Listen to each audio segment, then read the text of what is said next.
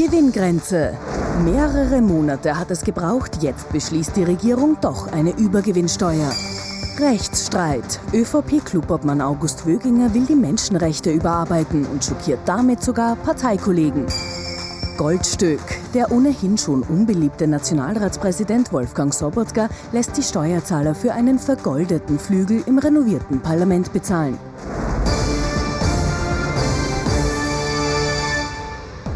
Ich wünsche Ihnen einen angenehmen Sonntagabend und freue mich, dass ich Sie wieder begrüßen darf. ATV aktuell die Woche, unser politischer Wochenrückblick mit unserem Politikexperten Thomas Hofer. Schönen Sonntagabend. Schönen guten Abend, Herr Knapp. Und unserem Meinungsforscher Peter Heik. Auch Ihnen einen schönen Sonntagabend. Recht schönen guten Abend. Hallo.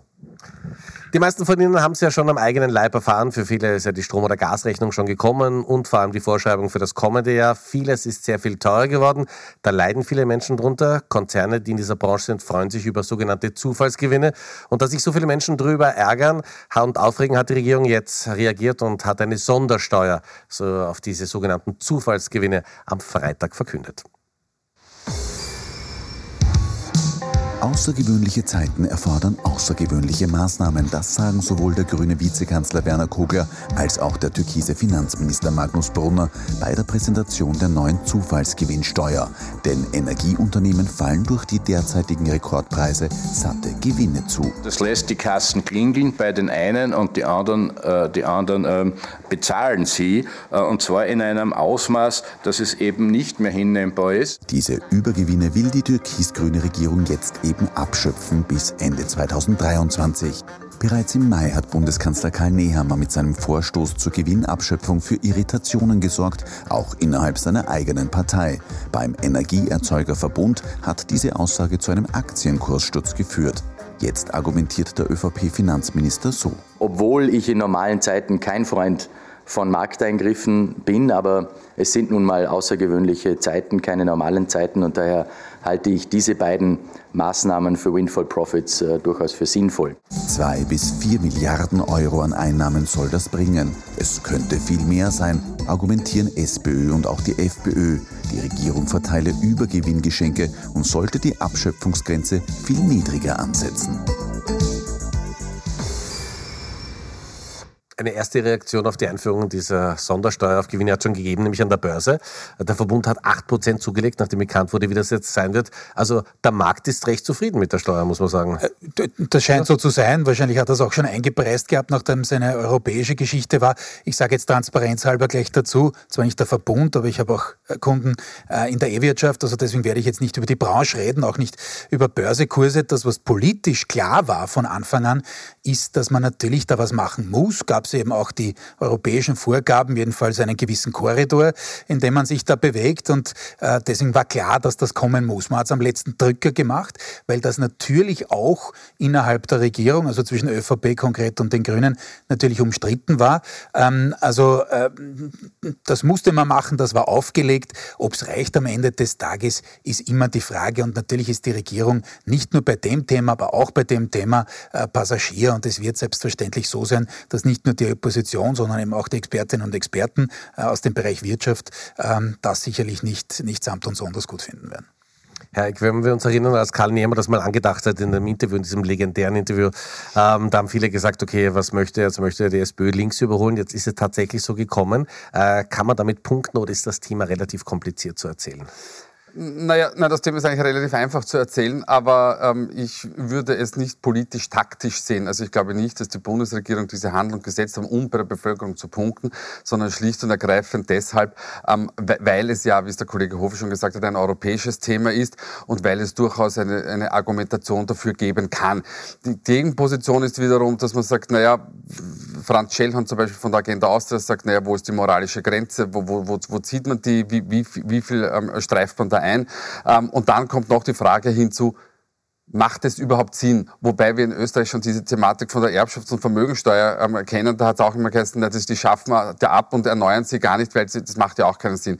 Also irgendwie ist natürlich die Regierung hier in einer No-Win-Situation und macht halt das, was was notwendig ist. Und, um nochmal auf Ihre Frage zurückzukommen, ja, es ist natürlich populär, aber es ist populär am Ende des Tages erst dann, wenn ähm, die Menschen das dann auch im Geldbeutel spüren oder auf der, auf der Energierechnung sehen, dass dort eine, eine Senkung stattfindet. Das wird bei der, bei der Strompreisbremse jetzt kommen. Beim Gas werden wir sehen. Aber entschuldigen Sie ganz kurz, ähm, warum tut sich die Regierung so schwer? Weil eigentlich wäre es doch ein populärer Schritt, den man gut verkaufen könnte, dass man gerade in diesen Zeiten diese großen Konzerne, die diese Zufallsgewinne hatten, einfach mal besteuert. Na klar, und deswegen hat man es ja auch ja. gemacht. Und deswegen ist auch, weil das jetzt im Beitrag auch äh, zu Recht zitiert wurde, äh, der Kanzler damals, ja, also schon im Frühjahr, in die Richtung gegangen. Nur, und warum ist das so schwer? Weil es natürlich, und das hätte ich vorher noch dazu sagen können und mache ich jetzt, äh, nicht nur innerhalb der Regierung, sondern auch innerhalb der ÖVP umstritten umstritten ist. Denn natürlich ist es so, dass Nehammer da eigentlich in guter alter, unter Anführungszeichen, ÖAB-Tradition, äh, mit Gleitner war mal diejenige, die gesagt hat, Herr mit dem Zaster, Herr mit der Marie, ähm, das fortgesetzt hat und das natürlich im Wirtschaftsflügel, also konkret beim Wirtschaftsbund, nicht gerade auf Gegenliebe stößt. Und deswegen war das klarerweise über die vergangenen Monate, und der Herr Finanzminister kommt auch vom Wirtschaftsbund, ähm, ein, ein heftig debattiertes Thema eben innerhalb der Volkspartei. Denn klar ist, dass man da schon den eigenen Markenkern im Sinne dessen, man schaut auf die Wirtschaft, man ist die Wirtschaftspartei, äh, nach eigenem Gutdünken etwas verletzt, klarerweise. Das geht anderen Parteien auch so. Die Grünen müssen auch Flüssiggas importieren. Das ist auch gerade äh, nicht so, dass das einen schlanken Fuß macht bei der eigenen Basis. Äh, die SPÖ zersprachelt sich ein bisschen zwischen der Oppositions- und der Regierungsrolle, weil man natürlich in rot regierten Ländern Ähnliches machen muss äh, wie in ÖVP-regierten Ländern. Also da ist die ÖVP nicht die einzige Partei, die da an ihre eigenen Grenzen stößt und äh, wie gesagt ihren eigenen Markenkern verletzt. Aber deswegen hat das so lange gedauert und deswegen war es auch innerhalb der Volkspartei äh, natürlich umstritten heftige Diskussionen über diese Sondersteuer auf die sogenannten Zufallsgewinne innerhalb der ÖVP. Das waren aber nicht die einzigen Diskussionen in dieser Woche. August Wöginger hat aufhorchen lassen, da ist es in der ÖVP ganz ordentlich rundgegangen. Er ist nämlich der Meinung, dass man die Menschenrechtskonvention mal abändern sollte oder zumindest updaten. Drei Jahre ist es her, da will der damalige FPÖ-Innenminister Herbert Kickl die Menschenrechtskonvention hinterfragen, die unter anderem ein Verbot von Folter und Sklaverei sichert und erntet dafür Empörung, auch von der Volkspartei. Jetzt lässt ÖVP-Clubobmann August Wöginger in einem Interview mit der Tageszeitung Standard aber plötzlich mit sehr ähnlichen Tönen aufhorchen. Die Menschenrechtskonvention gehört überarbeitet. Wir haben mittlerweile eine andere Situation, als es vor ein paar Jahrzehnten der Fall war, als diese Gesetze geschrieben wurden. Die Reaktion darauf, wie schon vor drei Jahren, Ablehnung von roter, pinker und grüner Seite und öffentlicher Tadel vom Bundespräsidenten. Innerhalb der ÖVP bekommt Wöginger Rückendeckung von schwarzen Landeshauptleuten, aber auch Widerstand. Ich betone das als Verfassungsministerin, aber auch persönlich. Für mich ist die EMRK nicht verhandelbar. Sehr wohl könne man aber über deren Auslegung diskutieren. Noch deutlich schärfer reagiert Ottmar Karas, der schwarze Vizepräsident des EU-Parlaments. Er twittert, die Europäische Menschenrechtskonvention ist eine humanistische Errungenschaft. Wer sie in Frage stellt, sägt an einem Grundpfeiler unserer Demokratie. Dass dieser Vorstoß aus der ÖVP weiter Unterstützung findet, macht mich fassungslos und bedarf einer klaren Zurückweisung. Und nachdem in der ÖVP tagelang darüber diskutiert wird, ob man über die Menschenrechtskonvention diskutieren soll, schaltet sich schließlich der Bundeskanzler ein. Und es gibt keine Diskussionsverbote. Es gibt keine Diskussionsverbote, wenn es darum geht, die Europäische Menschenrechtskonvention weiterzuentwickeln. Was man genau weiterentwickeln will, bleibt rundum unbeantwortet. Am Donnerstag stimmt dann im Parlament die ÖVP aber ohnehin wieder dafür, sich klar zur Menschenrechtskonvention zu bekennen. Allen voran auch der Initiator der Debatte, ÖVP-Clubobmann August Wöginger. Herr Hofer, jetzt müssen wir gar nicht weit in die Vergangenheit zurückgehen, aber soweit ich mich erinnere, die ÖVP war ja mal die Partei der Message Control, die also sehr überlegt haben, wie man ein Thema aufzieht, wie man das spielt, wer was das dazu ist, sagt. Das ja? ist vorbei. Also wenn man diesen Eindruck konterkarieren wollte, das ist gelungen, muss man sagen. Äh, aber nein, Spaß ohne. Es ist natürlich so, ähm, dass das, glaube ich, ehrlicherweise nicht strategisch geplant war. Denn ansonsten, so, ja? ansonsten wäre dieses Tohuwabohu, das wir in dieser Woche gesehen haben, nicht rausgekommen. Mal abgesehen davon, und das ist ein wesentlicher Punkt, dass dass man es auch nicht, wenn man es wollte, selbst wenn man es wollte, nicht liefern kann. Also das ist absolut unrealistisch bis, ich sage nicht unmöglich, was ist schon möglich, äh, dass man wirklich äh, die EMRK jetzt wirklich ändern kann als kleines Österreich. Bräuchte es äh, knapp 50 Länder dazu. Also das geht sich sowieso nicht aus. Und jetzt kommt es noch einmal, wenn man das aus der Opposition heraus macht, also FPÖ, gut, Okay, ich meine, der damalige Innenminister Kickl hat es auch gemacht, haben wir auch im Beitrag gesehen, nur sie können es nicht liefern und, und das ist echt ein Problem für die ÖVP, ähm, das zahlt nicht aufs eigene Konto ein. Die Zeiten sind nicht lang, aber doch schon ein Stück weit vorbei, äh, dass diese Migrationsthemen, diese Asylthemen, erinnern Sie sich, was wir die vergangenen zwei, drei Wochen hier an dieser Stelle besprochen haben, in Richtung die Zelte und den Streit zwischen Innenminister, den eigenen Bundesländern äh, rund um die Geschichte, da profitiert die ÖVP nicht, sondern wenn wer von diesem Thema profitiert, ist es die FPÖ. Das heißt jetzt nicht, dass man nicht darüber diskutieren kann, über das Thema allgemein. Das ist schon klar, das ist ein Thema, das wird auch bleiben. Das, glaube ich, wird von der Intensität sogar noch zunehmen. Aber jetzt ist klar, anders als damals noch beim imagemäßig noch nicht ramponierten Sebastian Kurz, also das heißt ab 2016, 17, als er dann auch die Obmannschaft übernommen hat äh, in der ÖVP, dass das nicht mehr der ÖVP hilft. Diese Zeiten sind vorbei. Wer glaubt in der ÖVP, äh, dass das auf das eigene Konto einzahlt, der hat sich geschnitten. Und ich glaube, das zeigen ihre Zahlen ist auch diese mit dem äh, Thema Zuwanderung natürlich ein ganz, ganz großes, aktuell auch wieder ein ganz, ganz großes in den Medien, dank der vielen Zelte, dank der vielen Bilder, die es gibt, das Thema, das diskutiert wird und das zahlt einfach immer auf die Marke der FPÖ ein. Immer. Ja. Also es ist relativ einfach, das ist der Markenkern der FPÖ. Und wenn ich, äh, wenn ich das Geschäft der FPÖ betreibe, dann profitiert die FPÖ davon. Wir haben gefragt, welche Partei ähm, ähm, hat die besten Konzepte beim Thema Zuwanderung. Und das sehen Sie mit 34 Prozent in der Gesamtbevölkerung ist das die Freiheitliche Partei. Das ist es ist nicht erstaunlich, dass sie die, äh, an erster Stelle ist, aber es ist erstaunlich, wie groß der Abstand schon zur zweiten Partei ist, nämlich zur, zur Sozialdemokratie. Jetzt ist der Unterschied zwischen ÖVP und Sozialdemokratie zwar nicht signifikant, diese drei Punkte, aber auch das sollte der ÖVP zu denken geben. Und es ist einfach wahnsinnig ungeschickt. Das Thema ist weg. Das war bei Sebastian Kurz da. Aber wenn ich das Thema jetzt bringe, dann zahlt das ein auf die Freiheitliche Partei. Und wie es einzahlt, das sehen wir im nächsten Insert. Nämlich, wir haben uns angeschaut, wie die sozialdemokratischen ÖVP-Wähler und Freiheitliche Wähler es beurteilen. Und die Freiheitlichen Wähler sagen zu 92 Prozent, meine Partei natürlich. Währenddessen die anderen nicht vorkommen. Aber bei den sozialdemokratischen Wählern und bei den ÖVP-Wählern und Wählerinnen sagt uns jeder Fünfte, es ist die Freiheitliche Partei. Und das, das kann man drehen und wenden, wie man will. Das Thema biegt bei der Freiheitlichen Partei und wenn ich nicht versuche, eine andere Position zu finden, das heißt nicht, dass ich diametral anders sein muss, als die, als die FPÖ positioniert sind, aber wenn ich ähm, äh, genau das gleiche Thema, genau in der gleichen Tonalität bringe, dann wird das nur der Freiheitlichen Partei etwas bringen da kann sich die ÖVP davon verabschieden. Und was die ÖVP, den Fehler, den die ÖVP jetzt macht, ist, sich möglicherweise nicht neu zu erfinden. Also man könnte das Thema Wirtschaft wieder in den Vordergrund stellen, man könnte die staatstragenden, ähm, die, die, die, die, dass die Partei eine staatstragende Partei ist in den Vordergrund stellen. Also man könnte hier neue Akzente setzen. Das macht die ÖVP aber derzeit nicht. Man glaubt, dass man mit dem alten Thema durchkommt. Aber Ufer, äh, könnte sich die ÖVP trauen, das Thema Zuwanderung überhaupt ein bisschen neu zu diskutieren? Weil wir erleben ja, dass es ganz, ganz viele Asylansuchen gibt und Asylverfahren. Gleichzeitig dürfen diese Menschen hier nicht arbeiten. Auf der anderen Seite gibt es einen unfassbaren Fachkräftemangel. Das ist richtig. Da ja. gibt es wieder die, die Querschnittmaterie mit äh, dem Thema Wirtschafts- und, und Wirtschaftsanliegen.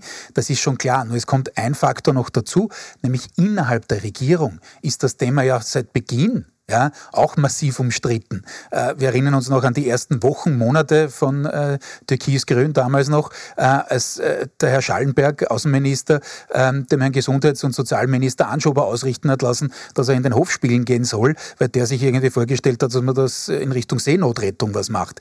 Also das waren heftige Geschichten von Beginn weg. Nicht umsonst gibt es diesen sogenannten koalitionsfreien Raum, äh, auch wenn die Regierung ihn nicht so nennen mag, äh, im Regierungspakt zwischen den beiden Parteien. Das heißt, die ÖVP kann gleich mehrfach nicht liefern.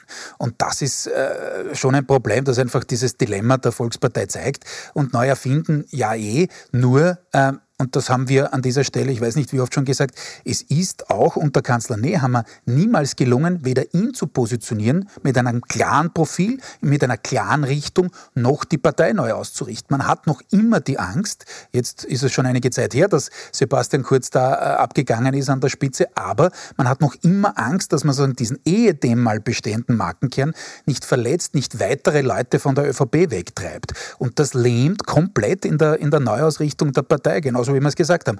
Äh, das ist beim Thema Korruptionsbekämpfung so, bei der Strategie U-Ausschuss und welche Gesetze man da jetzt macht, was man sozusagen lernt aus, aus, aus diesen ganzen Skandalgeschichten. Ähm, und das ist beim Thema Migration nicht viel anders. Und wenn wir zur größten Oppositionspartei kommen, man hat das Gefühl, die SPÖ schwindelt sich da irgendwie so durch. Ja, gerade ja. bei dem Thema hat sie ja auch ein innerpartei ja. innerparteiliches Thema. Wir wissen, es ist eine Diskussion zwischen dem linken und dem, und dem rechten Flügel in, in der Partei. Ähm, äh, wir haben das letzte Woche schon wieder hier angesprochen. Nicht? Das, das ja, Paper, das Es gibt das berühmte Paper aus 2017, ähm, ähm, das halt totes Recht ist, wenn man so will, oder innerparteilich totes Recht ist. Ähm, und solange die, auch die Sozialdemokratie bei diesem Thema nicht eine einheitliche Linie findet, kann sich einzig und allein die, die, die Freiheitliche Partei die, die, die Hände rein und sagen, das ist unser Thema und mit diesem Thema fahren wir gut und wir brauchen das Thema nicht einmal großartig hochziehen, weil es ist ja da. Das ist ja das, ist ja das Thema.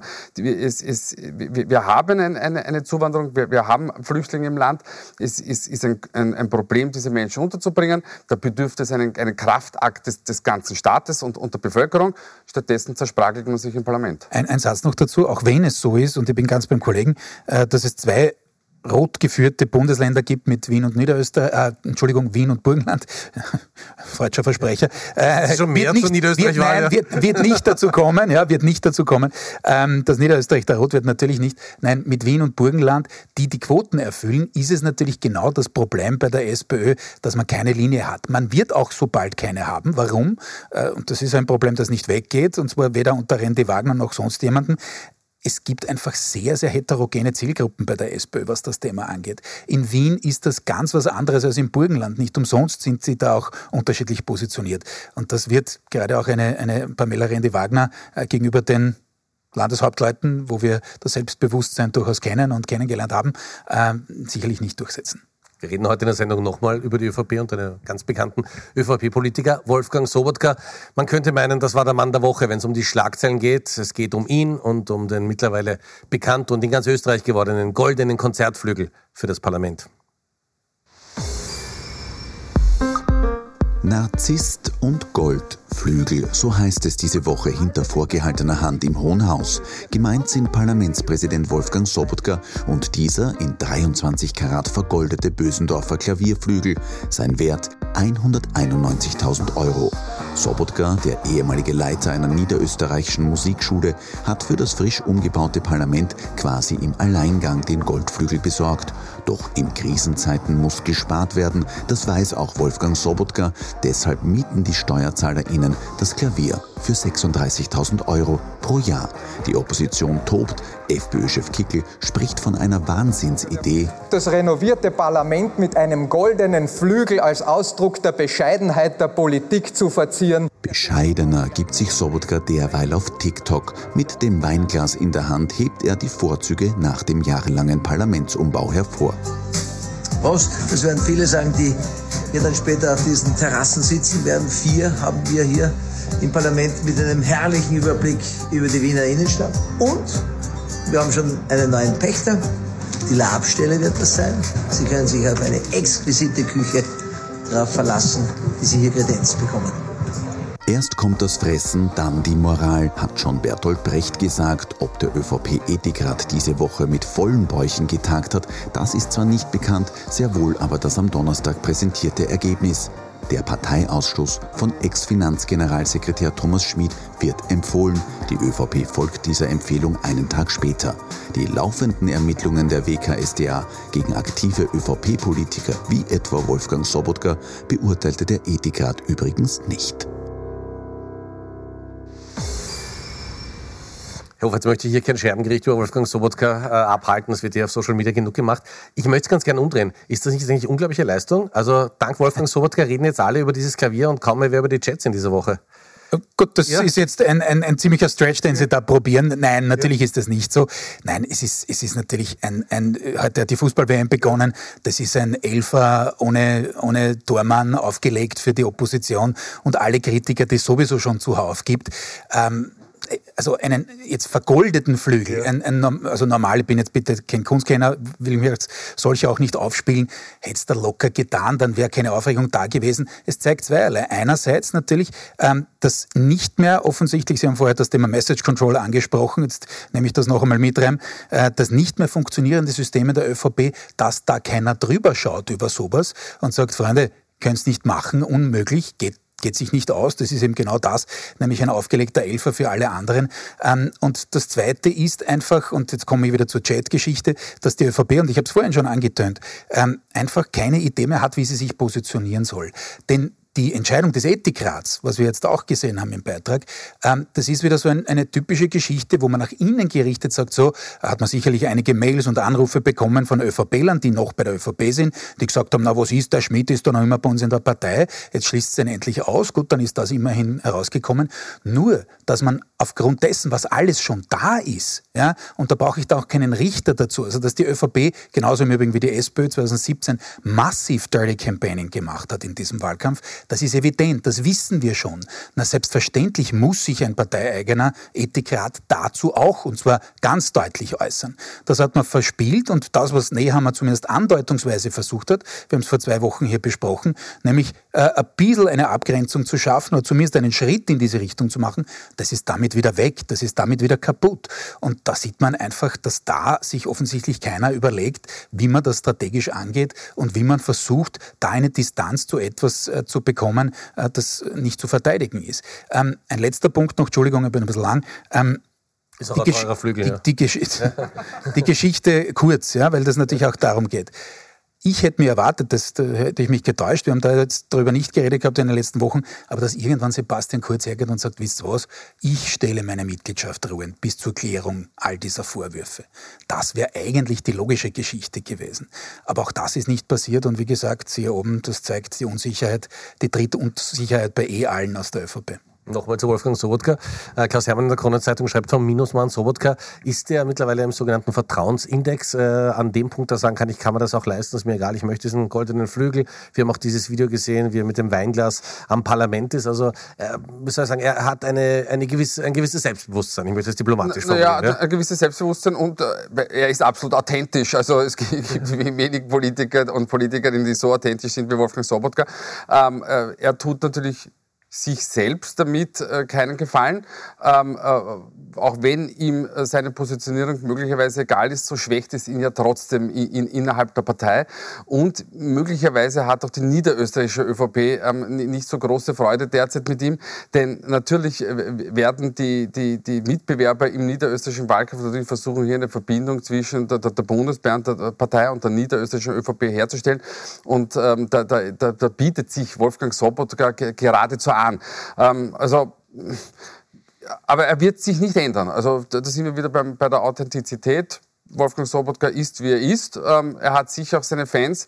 Ähm, mehr werden das allerdings nicht werden, glaube ich. Wie groß ist die Herausforderung für die Grünen, Wolfgang Sobotka momentan? Für die Grünen? Ja. Sagen ja, nein, also klar ist, dass zwar die Achse funktioniert, auch zur Klubobfrau, auch was Wöginger angeht, weil wir vorher Wöginger auch besprochen haben.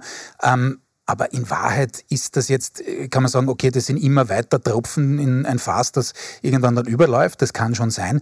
Nur bei den Grünen ist auch, ob dieser Geschichte ist ganz sicherlich so, dass sie sagen, solange wir unsere Themen, haben wir oft diskutiert, durchbringen, solange wir klimapolitisch die ÖVP de facto vor uns hertreiben können, äh, bleiben wir in dieser Koalition. Weil, wiederhole mich, ähm, es ist einfach so, dass die Grünen in zukünftigen Regierungen dann vielleicht in einer Dreier- oder gar Vierer-Konstellation nie mehr einen derartigen Machthebel haben werden, wie sie ihn derzeit und aktuell haben. Wir sind schon wieder am Ende der Sendung. Wie gewohnt haben wir Thomas Hofer und Peter Hayek, die beiden Herren, gefragt, wer in dieser Woche besonders positiv aufgefallen ist und wer es durchaus hätte besser machen können. Die Top und Flops, ich bin gespannt, wir sind sie immer zum ersten Mal. Haben zwei Minuten Zeit. Also ich, ja.